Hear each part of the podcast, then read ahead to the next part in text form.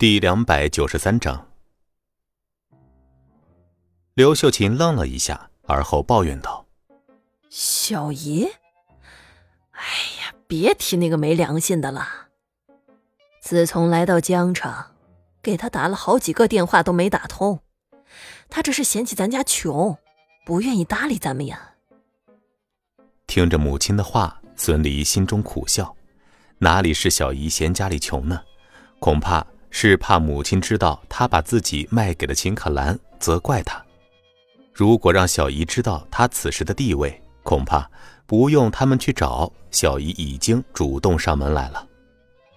孙离干咳道：“ 可能小姨最近很忙吧。”其实，按照孙离的推断，此时的小姨应该是拿着秦可兰给她的钱，在哪里旅游或者购物呢？忙，哼，他什么模样我还不知道吗？好逸恶劳，这山望着那山高。不过他毕竟是你小姨，虽然不是亲的，娘也是看着他长大的，可不敢让他走岔路啊。刘秀琴说着，似乎想到了小姨李梦，忍不住抹起了眼泪。小姨李梦原名李二花。不是孙离的亲小姨，是刘秀琴的母亲，也就是孙离的外婆从外面捡回来的。外婆去世的早，其实是刘秀琴把小姨李梦从六岁拉扯大的，所以这个世界上最关心李梦的，也就是刘秀琴了。娘，放心吧，回头我去找找，小姨肯定在江城呢。孙离决定去找找小姨，只要小姨还在江城。对孙俪来说，找到他很简单。嗯，刘秀琴点了点头，而后突然想到什么一般，抬着头看着孙俪：“嘿，差点让你给岔开话题了。说，你和你们公司那个秦总，到底是什么关系？”没有秦可兰的同意，孙俪可不敢说出自己和秦可兰的真实关系，不然到时候秦可兰不承认，自己多尴尬呀。嗯，他是我老板呀，我是他员工。娘，你怎么会这么问呀？我是在秦氏集团当保安的呀。孙俪现在家财万贯不敢说，有一个董事长女朋友也不敢说。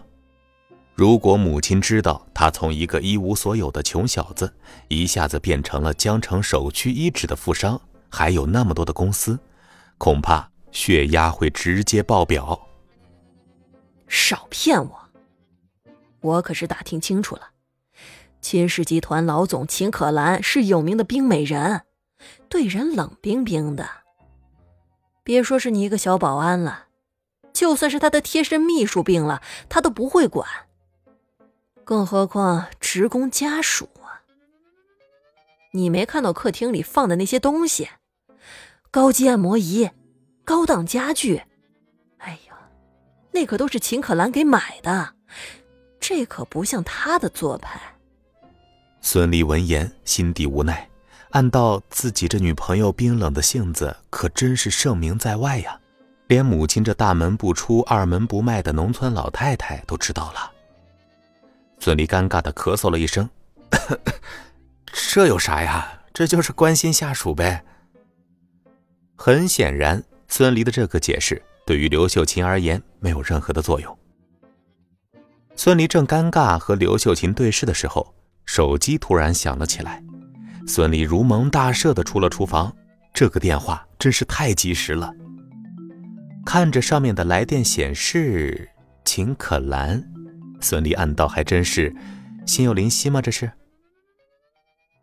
刘秀琴出厨房就看到孙离打着电话出了家门。气哼哼地瞥了一眼客厅里的高档按摩椅，直接打断了孙山和孙虎的谈话，问道：“虎子，你这手臂伤的重不重啊？”虎子笑呵呵地说：“不重，大娘，过段时间就好了。”刘秀琴怜惜地看着虎子：“真是可怜的孩子呀！这天杀的赵有才心太黑了，都是一个村的，咋下手那么狠？”没事儿，这次这个老黑心可算是倒台了。